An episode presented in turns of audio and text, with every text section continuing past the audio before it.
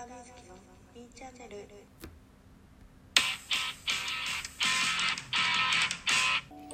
皆さんこんにちはこんばんは。グリッターの登録メンバーみずきです。さあ今日も始めていきましょう。どうですか？あのタイトルコール作ってみました。そうそうあのね以前、えーあれ？あのエコー機能がね欲しいって言っててラジオトークで。言ってたんだけどそう外部アプリでねその自分のボイスチェンジャーっていうのかな効果をつけれるやつがあってそれで撮ってみました。いかがだったでしょうか？ということでね今日もラジオトークじゃないみーチャンネル始めていきましょう。そうそう今日は何について話すかというと特に決まっていないんだけど強いて言えばねあの前回ね再生回数が100回を迎えたっていうことでライブ配信しましたよっていうお話をしてまあ一応あの小さいけれど節目は節目だということでねここで再度改めてグリッター水木とは何なんだということについてね掘り下げていきたいなと思っております。そうあの初心に帰ってね皆様にえーと、自己紹介をしようかなと思っております。ではでは最後までお聴きください。はいということでですね自己紹介をしていくんですけれども初回のあの収録でねまあうんと軽く自己紹介をして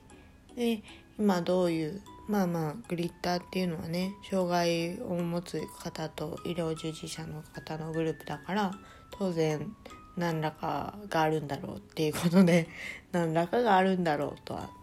っていううんあれだけどそうそう。自分のね持ってる障害だとかそういうまあ生きづらい部分だったりとかをお話ししていったわけなんですけどそう。まあ同じ話を2回しても仕方ないからね。今日はどうしようかな。ちょっと私の声についてお話ししようかな。まあ自己紹介しながらね思ってるんです。でえー、っとまあまあまあ今回からお聞きいただいている方のためにね基本的なこともお伝えしようかなと思うんですけどまずあの先ほどお伝えしたように障害のある方と医療従事者で構成されているグリッターというグループがありましてそちらの登録メンバーとしてね活動をえー、と1ヶ月前ぐらいからさせていただいてます。そう登録メンバーっていうのはあのメインメンバーじゃないんだけど一応メンバーの一員であるよっていうようなまあ研修生みたいな感じなのかな。ちょっと微妙ですけどそんな感じのポジションでやっております。そう遠方のねメンバーが多いから私もそうなんだけど地方のメンバーが多くてまあ主にね、えー、と今の活動としてはラジオトークこちらのアプリを使ってラジオ配信をさせていただいてるっていうのが主な活動でございます。でねまあメンバーによっては私もそうなんですけどこのラジオトーク以外のアプリであの個人的に配信をしてる配信をしたり発信したりするメンバーもいますよっていうことでね私と合わせて他のメンバーについてもよろしくお願いいたします。あとねえー、っと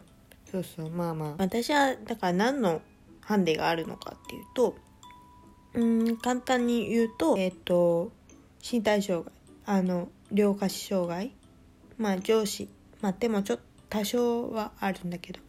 脳性麻痺という障害で生まれつきの障害で車椅子と杖ユーザーです。杖ユーザーって言ってるけどもほとんど今使ってないね。車椅子ユーザーって言ってもいいのかな。なんでも壁伝いとかね。なんか持てば全然歩けるから。そんな感じです。であとはうーんとまあ精神障害とまではいかないけれどまあまあちょっとうんそういう自律神経失調症みたいな症状があってなかなかその行動に制限があるよ、まあ、乗り物系も全部ダメだし、うん、外出とかもあんまりなんだろう。出たいけどそうなんかそうそう。症状的にあの吐き気とかがあったりするからまあ実際にどうっていうことになったことは今までそれが原因でっていうのは一回もないんだけどそうその不安感とかがあって迷惑かけちゃいけないなとかそういうのがあってまあ不安障害みたいな。発作は特にない。うんそんなないんですけどちょっとまあまあ外出するのが仕事以外はなかなかガツガツと出れてない状態ですね今。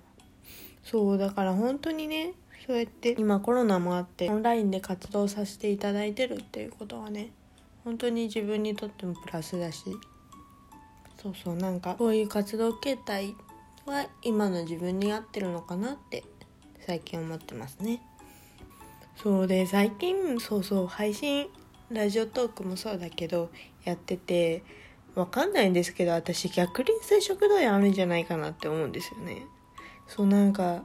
全然上がってくる感覚はないんだけどすっごいなんかね何て言うのかな。その食道の下？なんか気管っていうか胸焼けする時に熱くなるようなところ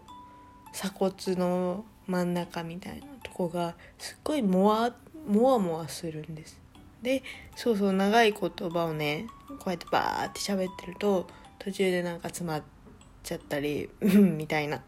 なっちゃうからそうそう最近ねあの編集機能を覚えたっていうか発見したからそれでいっぱい切ってるんだけど生配信とかの時本当困るなって思って。だからよくミュートとかにしちゃってます。そうでまあそんな感じ。だからもうちょっとねなんかいろいろ生きやすくなるといいなと思いますね。そうでもね本当にコロナもあるけどそれのおかげって言ったらなんですけどあの本当にねこういうアプリもそうだし今までその場に行かないと楽しめなかったことまあお芝居だったりそういうことがあのオンラインでお家にいながら見れるっていう私にとってはすごくありがたい ことですね。そうそうなんでお芝居の話をしたかというとまあ結局結局ねそうだよ。前回と同じ話になってるわ。そう。同じこと言ってもあれだからって言ってたのにね。まあまあまあそんな感じでもいいでしょそうあのちょっとね体調崩す前までは劇団でお芝居をしておりまして芝居1本しか出れなかったんだけど。そうだからねそういう小劇場のお芝居とかめっちゃ見に行っててすごいそういうのがねあの映画とかドラマ以外にもそういうお家とかで楽しめるコンテンツが増えてきたっていうのは本当にありがたいですね。まあコロナも早く収束してほしいけどあの収束もう全然言えないや収束した後にもそういうどっちでも楽しめる選択肢っていうのは残しておいてほしいなと是非思いますね。そうそうだからってその外に行ってみるっていうのを諦めてるのかって言うとそうではないんだけどそれに対して不安を持ちながら2時間とか1時間半とかそれをずっと起きながら頭の片隅に感激をしても全然楽しくないんですよ。一回行ったんだけど。で一回行って最後まで見れたんだけど本当になんか内容も全然あやふやだしそのことばっかりが気になっちゃって体のこと。全然集中できないし本当にその劇団の方にもそれはね迷惑なことだからその本当の中身を楽しんでないっていうことはね失礼なことだと思うんですよ。だからねうんだったらもうねっていうところだから本当に今の環境っていうのはまあ不自由なことも多いけどね。だしコロナは怖いしあれだけど。うん。いいのかな？いいのかな？私にとってはまあ今すごく楽しんでそういう趣味の方もねできてるのでいいかなと思ったりしております。そうそう。声について話すって言ってさ全然話してないね。そうお聞きいただいてるようにね私滑舌が悪いし声もあの女性にしては低いこもっているなっていうのは思っていてそうそう。ちっちゃい頃からねそうだからあの自分の声っていうのが本当に嫌いだったんですよ。でもなんかほらあのなんか行事の学校行事のビデオとか見てももう全然見たくないし芝居の DVD さえそう見たくないぐらいな感じで。もうだからこんな声だからことごとく芝居には向いてない声質だったなと思うんですけどそれが今どうなっているのかどういう風な心境の変化があったのかについて次回の、えーと、放送回でお話ししていこうと思います。そうですね。じゃあ、水木のみーチャンネルでは、えー、お便り、アイテム等々お待ちしております。差し入れも大関係です。で、あと、Apple Podcast の方でも配信しておりますので、そちらでもぜひぜひお聴きいただければなと思います。12分間お付き合いいただきありがとうございました。ではまた次のミーチャンネルでお会いしましょう。バイバーイ。